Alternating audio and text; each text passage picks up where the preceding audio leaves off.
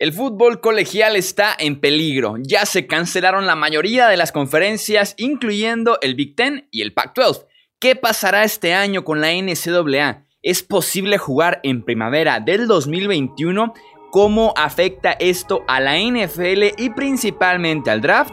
Las respuestas a estas preguntas las tenemos en el episodio de hoy. Hablemos de fútbol. Hablemos de fútbol. Noticias, análisis, opinión y debate de la NFL con el estilo de Hablemos de Fútbol.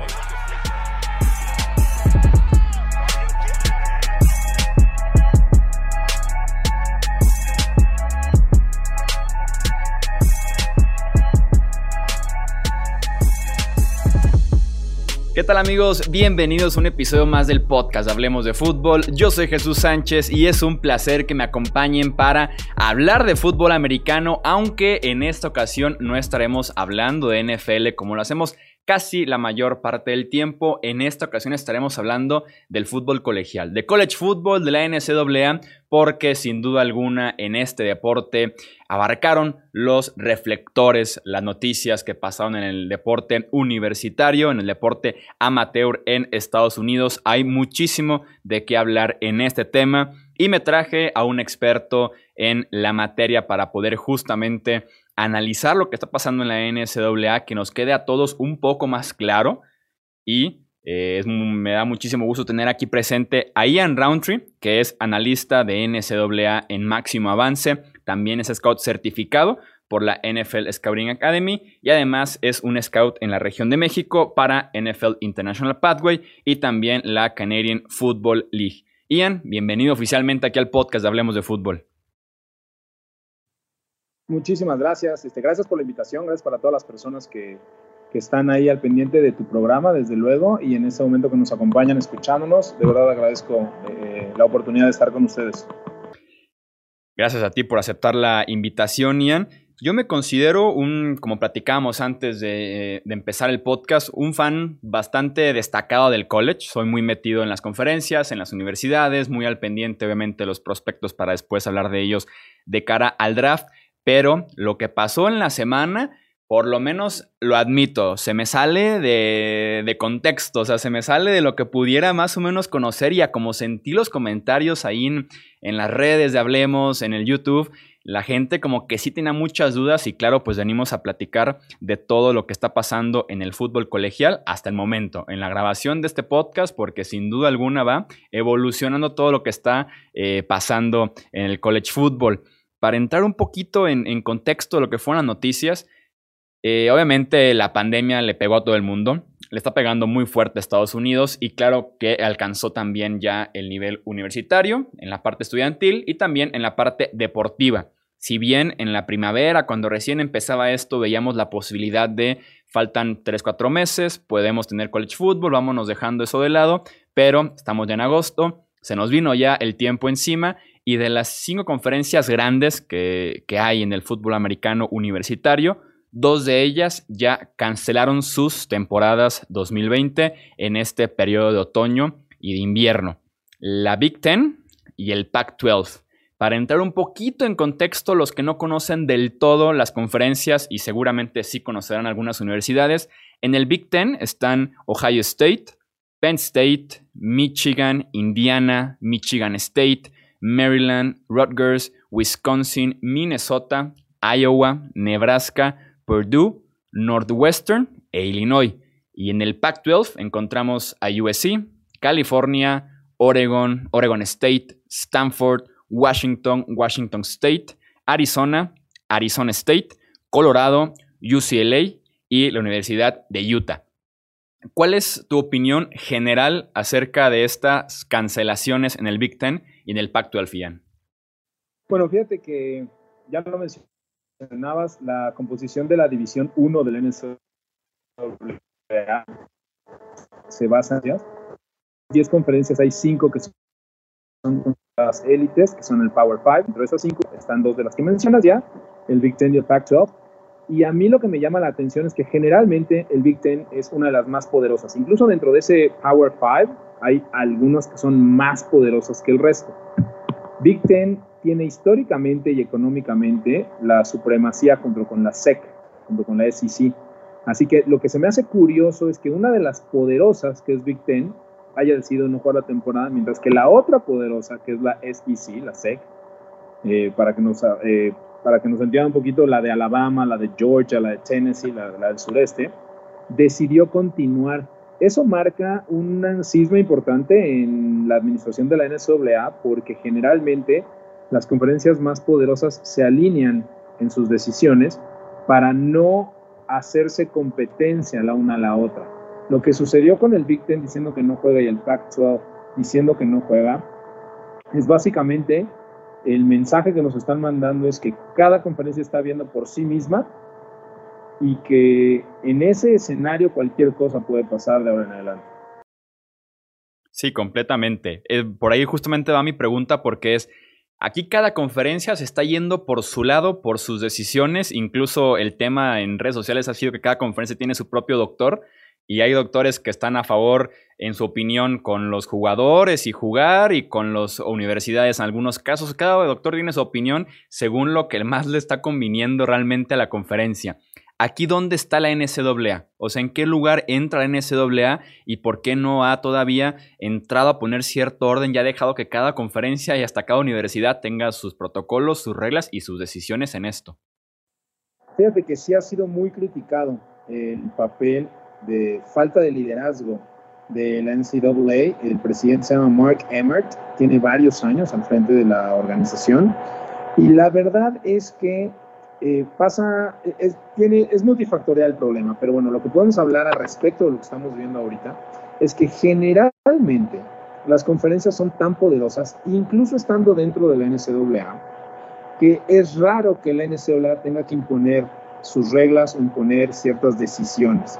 Generalmente la NCAA funciona más bien como un órgano rector y en última, y en última instancia represor, es decir, cuando algún equipo se sale de la raya, entonces vienen las sanciones de la NCAA. Y rector en el sentido de la administración correcta del juego de fútbol americano y obviamente de otros deportes dentro de las universidades.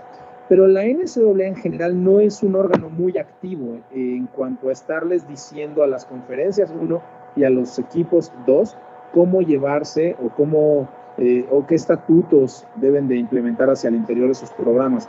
Entonces, si bien es cierto que ha habido una total falta de liderazgo por parte de Mark Emmert, no nos sorprenda que se haya actuado de esta manera. Así actúa generalmente la NCAA. En tu opinión, ¿debería meterse en este caso que estamos hablando de una pandemia, de un caso que pone en riesgo a cientos de estudiantes atletas? Mira, sí creo que debió de haber sido un poquito más fuerte en sus decisiones, pero te voy a decir qué fue lo que trajo al traste con muchas cosas en esta última semana. La NCAA no se había publicado con respecto a lo que las universidades y las conferencias deberían de hacer. Y hace aproximadamente 14 días, yo diría unos 12, 13 días, la NCAA estableció por primera vez los lineamientos a seguir para la práctica de fútbol americano a partir de este momento. En el momento que la NCAA brinda esas pautas, entonces, establece que todos sus agremiados, y esto incluye a todos los equipos de todas las universidades de las que estamos hablando, incluyendo obviamente el Big Ten y el Pac-12, deben de seguir determinados protocolos para establecer que es seguro para sus estudiantes atletas jugar fútbol americano. ¿Cuál es el problema de estos protocolos? Son carísimos. Y entonces tendemos a pensar que todos los equipos tienen el mismo poder económico y no es así.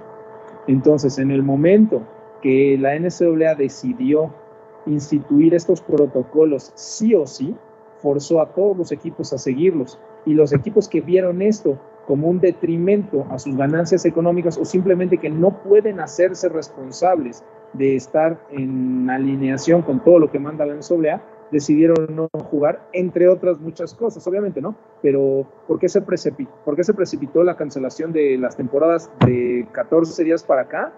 Pues porque la NCAA les dijo, ahora sí, ya me tuve que meter, este es el protocolo, esto es lo que tienen que hacer y muchas universidades dicen, no, yo no voy a gastar 15 millones de dólares de aquí a que empiece la temporada para ver si se puede jugar o no, o sea, prefiero, prefiero deslindarme y váyanse a su casa. Entre esos protocolos me imagino que son pruebas diarias, los vestidores, campos y demás, ¿no? Exactamente.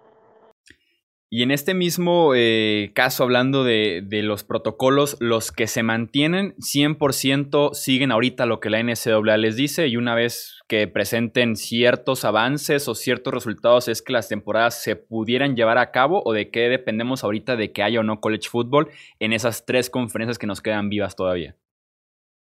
Mira, es difícil que los equipos que quieran continuar adelante con la temporada se vayan a echar para atrás ya.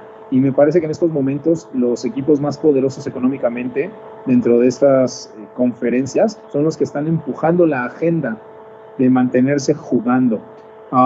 estuve leyendo un estudio acerca de la Universidad de Texas que eh, ha bajado sus niveles de contagio muchísimo, está en cero desde hace varios días, aunque al principio tuvo varios contagiados.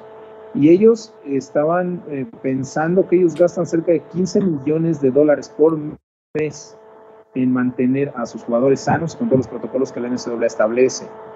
Entonces, este tipo de equipos, este, este poderío económico que tienen estas universidades, hace que sea difícil que ellos por su propia mano se vayan echar para atrás. Tendrá que suceder de verdad, no quiero decir una catástrofe, pero tendrán que ser golpeados quizás los equipos más chicos en recursos con algún tipo de, de contagio incontrolable para que empiecen a salirse ellos mismos de la temporada.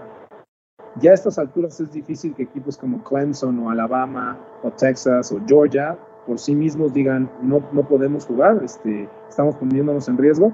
Y porque además en última instancia es cierto, si bien eh, sabemos que el principal impulsor de la decisión es el aspecto económico, eso nos queda claro a todos, ¿no? Este, no hay que tratar de tapar al sol con un, con un dedo. También es cierto que el mantener a sus jugadores sanos está en el mejor interés de las universidades. O sea, las universidades van a hacer todo lo que ellos puedan para mantener a sus jugadores sanos. Y eso obviamente para obtener ganancias económicas. Bueno, sí, pero digamos que son dos males que conllevan un bien. ¿No crees tú que por lo mismo de que, como dices, los que ya están adentro parece que van ya con la mirada puesta en terminar la temporada, ¿no crees tú que al final del año puede existir, sea cual sea el resultado, cierta división o cierto señalamiento de decir, si las temporadas que sí se jugaron salieron bien, el decir, ¿por qué el Big Ten y el Pac-12 se precipitó? ¿Vieron por sus intereses o si la temporada sale mal y no se termina, el poder decir, oye, el Big 12, el ACC y el SEC eh, no vieron por el bien de los jugadores, que empiece como un tipo de señalamiento a ver quién fue quien se equivocó y genere división adentro de las conferencias? Mira, me parece que ya lo estamos viviendo, creo que se va a acentuar en los siguientes meses, um, pero me parece que estamos teniendo en cuenta que eh, estamos asumiendo que todas las conferencias de la NCAA eh, cierran filas entre ellos por pertenecer a la NCAA. Y la verdad es que la relación entre las conferencias no es muy buena. Y no, quiero dramatizar lo que acabo de decir, no significa que detesten o que se metan el pie unos a otras. Sencillamente lo que sucede con una conferencia al comisionado y a los presidentes de las universidades de otras les tienen totalmente sin cuidado. De hecho, eh, yo saqué una nota hace quizás unos seis meses cuando, cuando se veía venir un problema grave, sin tener idea obviamente del momento en el que estamos, pero yo siempre aseguré, a Alabama, a Ohio State, a Texas, le tienes sin cuidado si la Mountain West o si USC o si Iowa no quieren jugar. O sea, ellos tienen que ver por su dinero y por su negocio y por sus estudiantes. Y ellos van a ir adelante hasta que alguien se los prohíba. Entonces, la relación de las universidades y de las conferencias entre sí en, las, en la NCAA no es tan buena como nos gustaría pensar. Por ejemplo, ya que mencionabas que hay una que otra universidad que pudiera tener como su propia ideología, su propio pensamiento de querer seguir con la temporada, estando en conferencia que ya la cancelaron. El caso más sonado es el de Nebraska, que votó en contra de, de, tener temporada. Él quería tener temporada, la cancelaron en el Big Ten, y él salió a decir ya incluso de que yo me las voy a arreglar para jugar de alguna u otra manera. ¿Qué alternativas tendría, por ejemplo, en este caso Nebraska? y qué consecuencias pudiera tener si se realinea con otra conferencia en este año y luego si quiere regresar ya no la reciban, ¿qué pudiera ser la alternativa y las consecuencias de esa alternativa? Bueno, mira, las alternativas son no existentes, eso es totalmente imposible por los contratos que se han firmado. Ah, ya el día de hoy, el presidente de la Universidad de Nebraska y el head coach, Scott Frost, um, dieron a conocer una carta, ¿no? Donde señalaban que, bueno, eh, fueron eh, tomadas de manera equivocada sus palabras y que respetaban ¿no? la decisión del Big Ten y que, bueno, esa era la muerte del asunto. Eh, sabemos que no iba por ahí, obviamente fueron, hubo una reprimenda ¿no? a nivel privado de la universidad. independientemente de, de, esta situación, por los contratos con los que cuenta el Big Ten, es imposible tratar de salirse o de llevar una temporada en otras conferencias, hay que recordar que lo que mantiene unidos más que otra cosa, más que la ideología y más que la homologación de las calificaciones y de los programas académicos y de los estándares de los atletas estudiantes en estas universidades, lo que los mantiene unidos son los contratos televisivos, ¿no? Este, la repartición de, de ese dinero al final de cada temporada y que en el caso del Big Ten el año pasado fue entre 110 y 120 millones de dólares por equipo, solamente del contrato televisivo, nada más, sin contar entradas a los estadios, ventas de mercancía, etcétera, etcétera. Entonces, eh, un equipo como Nebraska, y que obviamente se equivocó y por eso tuvo que recular el día de hoy, eh, no considera que esto no es, bueno, ahorita me conviene, pero el día de mañana no me conviene ser parte del Big Ten, porque obviamente está recibiendo todos los beneficios que le otorga el Big Ten. Entonces, eh, aunque hubiese querido Nebraska y hubiese tomado la decisión de buscar otra opción para jugar, los contratos le hacían esto, o sea, legalmente era imposible para la universidad. ¿Qué, hubieras hecho tú diferente en el verano si bien no se conocía la extensión del virus, que tanto iba a durar en meses, en fortaleza? ¿Crees tú que se pudo haber hecho algo diferente al principio, desde marzo a abril, a lo largo del verano, para no llegar a este punto de a 14, 15 días de que inicia la temporada, vámonos a cancelarla? Mira, creo obviamente que se pudieron haber tomado medidas de forma específica entre los equipos y entre las eh, universidades y organizaciones de manera más estricta. Creo que estamos entrando en niveles donde es difícil hablar de estas restricciones de orden social y sanitario. Eh, creo que todos hemos podido ver eh, si en cierta medida estos videos que circulan en la red de los ciudadanos en Estados Unidos que tienen cierta ideología acerca de qué se les puede y qué no se les puede exigir, como el uso de una máscara. Entonces, creo que todas esas medidas hubieran ayudado, sí. En última instancia, me parece que este iba a terminar siendo tarde o temprano un problema de los que tienen contra los que no tienen. El ejemplo más práctico y más moderno eh, me parece la cancelación. El primero que canceló la temporada, las primeras conferencias que cancelaron la temporada fueron eh, la MAC, eh, la Mid Atlantic, este, y, por qué se hace eso? La MAC no canceló antes porque viera por sus estudiantes antes. La MAC canceló, como lo hicimos cuando la NCAA le exigió tener determinados protocolos y los equipos de División 1, que cada año le pagan a esos equipos por venir a jugar contra ellos, eh, una especie de pretemporada, hay que recordar que no existe la pretemporada ni los scrimmage en la NCAA, entonces lo que hacen los, equipos de los Power 5 es pagarle a estos equipos para que vengan a Alabama o a Michigan o a Florida en las primeras semanas para que les sirva como un calentamiento previo a la temporada. Y estos equipos que vienen a jugar reciben un millón, un millón y medio, dos millones, dos millones y medio, dependiendo del equipo. Y una vez que todos estos equipos se echaron para atrás en esos juegos y le dijeron, no puedo jugar contra nadie fuera de la conferencia, por lo tanto estoy suspendiendo nuestro juego, la MAC decide que si seguía adelante iba a perder dinero. Entonces me parece que al final esto sigue siendo un problema de quién tiene y quién no. Eh, es cierto que equipos como Ohio State y como Clemson y como Alabama y como Michigan pueden mantener a todos sus eh, jugadores sanos en una especie de burbuja, como lo han hecho en la Major League Baseball o como lo han hecho en la NBA, porque tienen el dinero para gastarse 15 millones de dólares al mes sin ningún problema. Cuando equipo, por ejemplo, los dos equipos, o más bien los tres equipos que más eh, revenue, que más eh, eh, dinero generaron para sus universidades el año pasado fueron precisamente Ohio State, Alabama y Texas. Y las ganancias están rondando los 450, 420 millones de dólares. Entonces, perder 15 millones de dólares al mes durante un par de meses por mantener a sus jugadores sanos no, no es un problema para ellos. Pero evidentemente los dos equipos no pueden hacer eso. los que ya decidieron por jugar, los que van a estar en el emparrillado a partir del próximo mes, ¿Cuál será tu pronóstico en la temporada? ¿Crees que se lleva a cabo por completo? Eh, sé que es imposible prácticamente poder pronosticar algo con este virus, pero analizando un poquito entre la responsabilidad de los jugadores que no dejan de ser estudiantes y adolescentes, sin querer decir que son irresponsables, pero todos somos jóvenes. Eh, en ese sentido, ¿qué esperarías tú de las temporadas que sí se van a jugar? Mira, yo creo que eventualmente algún equipo va a atravesar un problema fuerte con respecto a la, pandemia. Ah, hace un par de semanas, hace unos 8 o 9 días, el equipo de Rutgers, perteneciente al Big Ten, eh, decidió parar los entrenamientos por 17, 19 contactos en un día, eh, contagios en un día, al día siguiente ya eran 22, 24. Yo creo que a la larga algún equipo o algunos equipos de estas conferencias van a sufrir un problema así y ahí es donde vendrán las explicaciones y ahí es donde vendrán los planes B, C, D y E por parte de los comisionados, porque qué es lo que sucede si estos equipos son de los grandes, qué es lo que sucede si esto le pasa a Clemson o si esto le pasa a Alabama, ¿no? Que si bien no es muy probable, tampoco es imposible.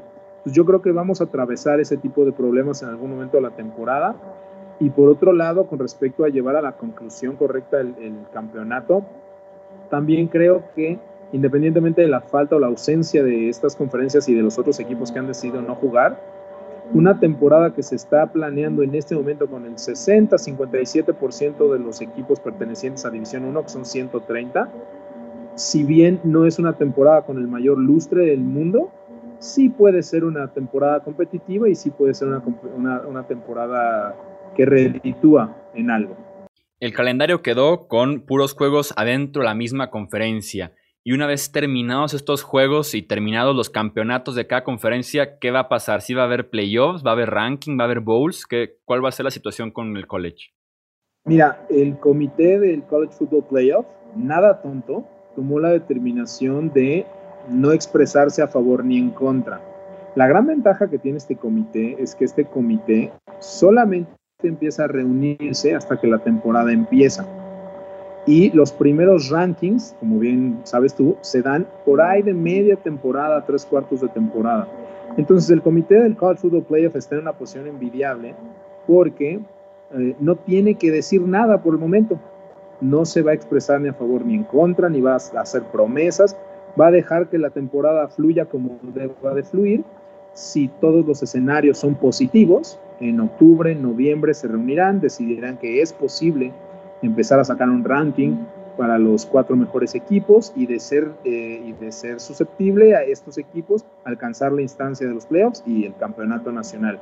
Si las cosas se vienen para abajo y empiezan a verse muy mal, me parece que el College Football Playoff tomará la decisión de no aventurarse, porque es muy difícil tener un equipo rankeado durante toda la temporada en número uno y que dos semanas antes del campeonato nacional te digan no puede jugar porque se le este, enfermaron 35 jugadores.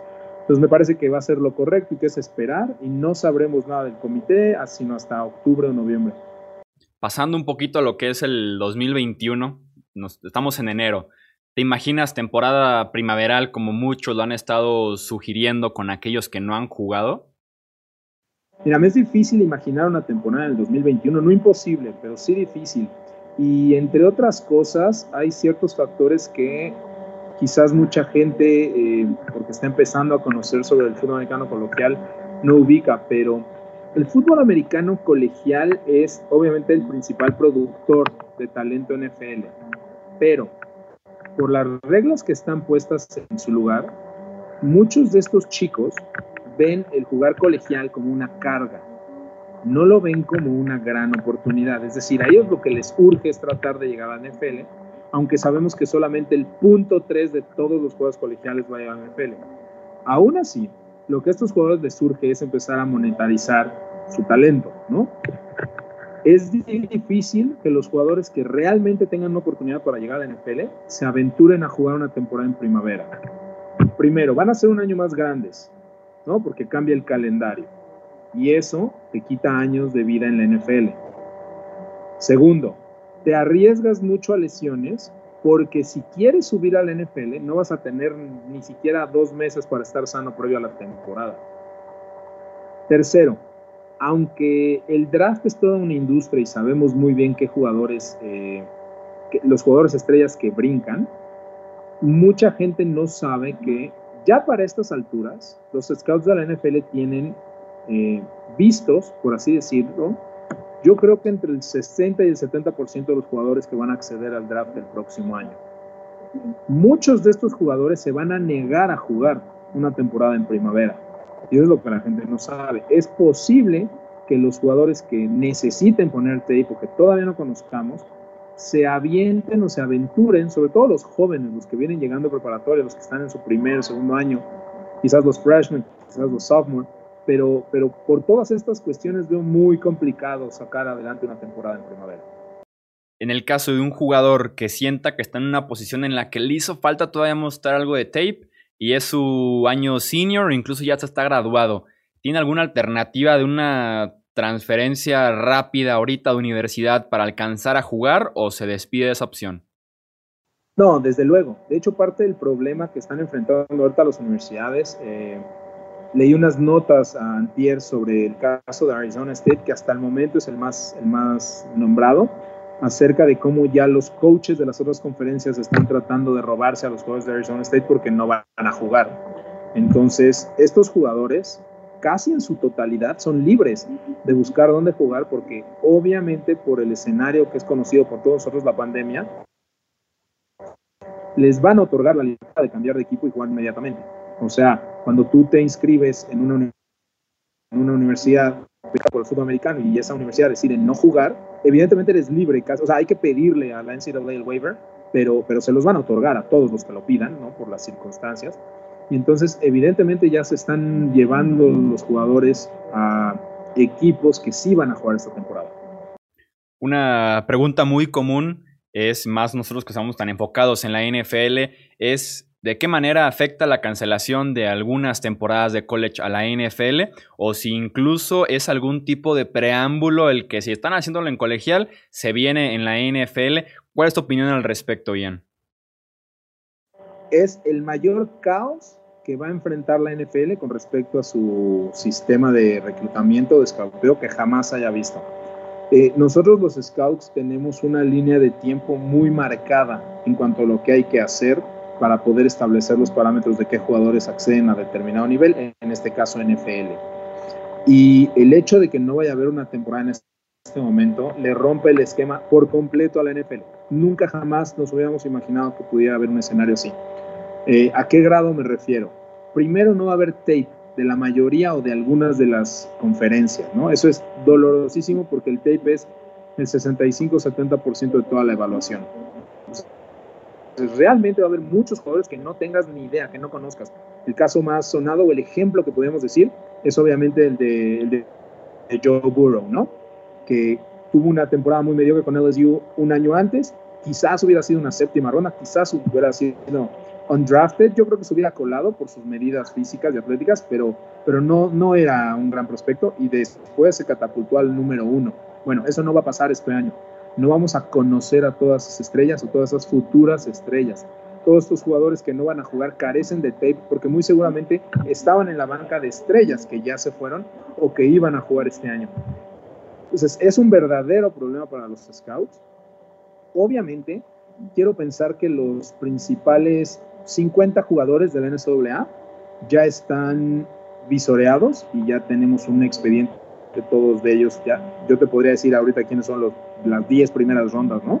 Este, pero eso no significa que realmente van a ser los 10 mejores jugadores el próximo año. ¿Qué significa esto? Que los, jugadores, que los scouts van a estar basando sus decisiones con, con mucha antelación, con una temporada de hace mucho tiempo, y que va haber jugadores de nivel primera ronda o estrellas de impacto inmediato en la NFL que caigan a la segunda o a la tercera ronda.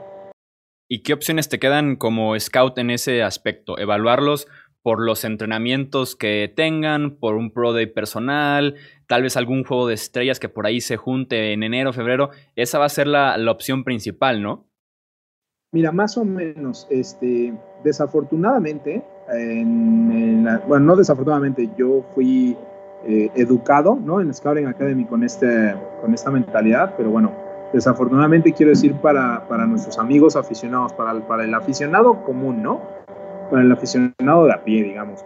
Este, los analytics han entrado con toda la fuerza a la NFL desde hace mucho tiempo y entonces ahora sin tape, si la evaluación se hacía 65-70% con tape, pues ahora yo creo que se va a ir a un 60% de analytics durante este año y un 40% de tape. ¿A qué me refiero con analytics? Me refiero a que quizás esa primera ronda, mitad de la segunda ronda, se va a basar en el tape del año pasado, ¿no? Como mencionábamos. A partir de entonces es, tengo la oportunidad de draftear a este jugador que tiene muy poco tape, pero ya lo vi, o puedo draftear a este jugador que ha sido banca sus tres años, que apenas iba a jugar, pero que es tres pulgadas más grande, 25 libras más pesado y una centésima de segundo más rápido en las 40 yardas te va a ser por los analytics. Entonces vamos a ver eh, siendo drafteados a muchos jugadores que no conocíamos, que no teníamos idea, pero que sus medidas, eh, existe una formulita que todos los scouts conocemos que es height, weight, speed, que es altura, tamaño, peso y velocidad. Hay parámetros para llegar al NFL. Si no tienes estos parámetros, eres indrafteable. El talento pasa a ser como el cuarto o el quinto factor no significa que no puedas en base a talento, significa que la gente se deja llevar por talento. Es que tal persona es muy bueno. Sí, pero si no mides tanto y no pesas tanto y no corres cuenta en tanto y no te desplazas en tanto y si tu mano no mide tanto y si el largo de tu brazo no es tanto, no vas a llegar a la NFL, aunque seas muy bueno. Entonces me parece que eso es lo que vamos a ver.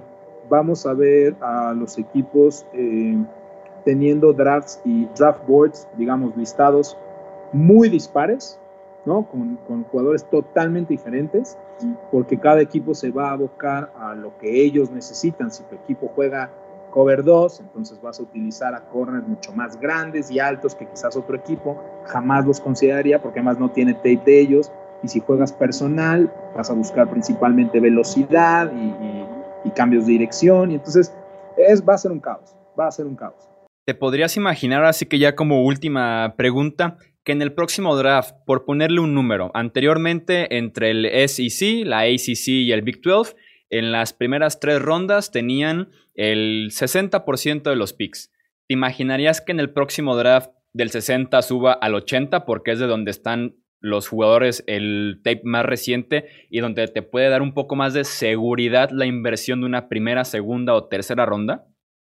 Mira, no lo descartaría, puede ser, Desafortunadamente, lo que sí creo que va a pasar no es tanto que las conferencias en su conjunto vayan a tener más picks, aunque en última instancia sí va a ser ese el resultado. La respuesta fácil es sí, pero no van a ser las, eh, no van a ser las conferencias en sí, van a ser los equipos en particular. Es decir, si Ohio State tiene un promedio de entre 5 y 6 jugadores seleccionados en primera ronda por año, puedo ver que Ohio State, bueno, no, Ohio State no va a jugar. Si Alabama tiene un promedio de 5 jugadores, 5.5 jugadores seleccionados por año, ¿puedo ver que este año sean 8? Sí. Clemson, en vez de tener 4, va a tener 6? Sí. Porque son precisamente estas universidades productoras, no solo del talento, se le dice productoras de talento, realmente no es el talento, es escogen a los mejores jugadores de preparatoria. Y estos mejores jugadores son los que tienen la formulita de height, weight, speed y estos equipos únicamente los desarrollan, les enseñan, digamos, a jugar fútbol americano. Pero lo que puedo ver es una ronda donde el 30% de la primera ronda se divide entre cuatro equipos. Sí, totalmente, sí, porque es la seguridad. Al final de cuentas, hablamos mucho durante el proceso del draft, el pick seguro, que es lo que te gustaría tal vez apostarle, sobre todo hay equipos que se encargan más de los picks seguros, hay otros que se encargan más de los riesgos, de aventarse un volado, pero sí, un pick seguro en tanta incertidumbre en el deporte y en el mundo, sin duda alguna va a ser evaluado ligeramente diferente. Va a tener por ahí su, su valorcito extra. Y claro, lo que hicieron los jugadores en 2019, 2018 algunos, y pues a, a esforzarse de más en este proceso pre-draft para mostrar buenos números, buenas cosas en el campo, en shorts, en playeras, pero al final de cuentas eh, va a ser para muchos la única herramienta que van a tener eh, para poder llegar a NFL y lástima los que pudieron tener buenas carreras y que en el proceso de la, de la pandemia, de la cancelación, se pueden quedar sin carrera en la NFL cuando puede que prometieran bastante, ¿no? Exactamente, y como te digo, lo que a mí me parece que va a suceder eh, es que vamos a ver un draft totalmente dispar, totalmente sui generis, que nunca hayamos visto antes, y obviamente no va a ser nada difícil leer o ver entre líneas que va a haber jugadores de primera ronda seleccionados quizás hasta la tercera o cuarta, que va a haber jugadores que hubieran sido una segunda ronda, quizás caer hasta la sexta, que va a haber jugadores de una tercera ronda que quizás caigan hasta la séptima y que todos esos jugadores que normalmente sabemos sin lugar a dudas que van a ser drafteados entre la 4 y la 7, quizás caer fuera totalmente del draft y escuchar jugadores que ninguno de nosotros jamás hubiera pensado escuchar o conocer. Y todo es pues porque cada equipo, al no tener un concepto de evaluación similar, se van a tener que enfocar a lo que es útil para ellos únicamente en base, lo como bien lo dijiste, quizás al combine, quizás a su altura, quizás a su peso, quizás a su velocidad. Este, entonces, creo que voy a ver el, draft más eh, difícil y más sorpresivo de toda la historia. Sí, se viene un proceso bastante interesante. Ojalá tengamos una temporada exitosa los que sí van a jugar en college football y pues ya veremos qué es lo que pasa con el draft, qué pasa con los jugadores que quieren dar ese salto del colegial a la NFL. Ian, agradecerte nuevamente por estar aquí en el podcast de Hablemos de Fútbol, donde te podemos encontrar en redes para poder leerte y escucharte hablando más de NCAA y también de NFL. Oye, nuevamente muchísimas gracias a ti y a todas las personas que nos hacen favor de escucharnos. Ah, de verdad agradecido por el tiempo que se toman de, prestarnos su oído. lo más fácil para contactar conmigo es por Twitter en arroba roundtree NSAA, es roundtree NSAA. Eso es como lo más sencillo. Eh, obviamente soy head coach aquí en la Ciudad de México de un equipo sudamericano, americano, ¿no? De los Gamos del CUM. Entonces, bueno, eh, también si, si pueden referirse por ahí. Y desde luego en mis participaciones en Máximo Avance tengo el programa de radio Máximo Avance University, hago participaciones en los diferentes programas de Máximo Avance, tanto en televisión como en radio, en los diferentes podcasts, tenemos todas las plataformas. Entonces, cualquier cosa, no duden en acercarse, trato de contestar al 100% de las dudas que, que nos presentan, a veces si son un poquitito, las, o sea, me rogazan un poquito, pero, pero tratamos de contestar a todas. Y, este, y nuevamente, la verdad es que si nosotros podemos dedicarnos a esto es por la gran pasión de personas como todos ustedes, como todos los aficionados que vienen atrás de nosotros, ávidos de, conocimiento y hambrientos de saber más. Entonces, este, agradecerles, ¿no? Porque no podríamos dedicarnos a esto si no fuera por ustedes. Sin duda alguna, no lo pudiste eh, decir mejor, Ian, así que ya saben, ahí están las formas de contacto para que hablen con Ian, que como ya se dieron cuenta, experto en el fútbol colegial y que todos crecimos, todos aprendimos muchísimo en este episodio del podcast de Hablemos de Fútbol. No olviden compartirlo en sus redes, compartirlos con otros amantes de la NFL, seguirnos en Twitter, Facebook e Instagram. Yo soy Jesús Sánchez y eso es todo por este episodio. Gracias por escuchar el podcast de Hablemos de Fútbol. Para más, no olvides seguirnos en redes sociales y visitar hablemosdefutbol.com.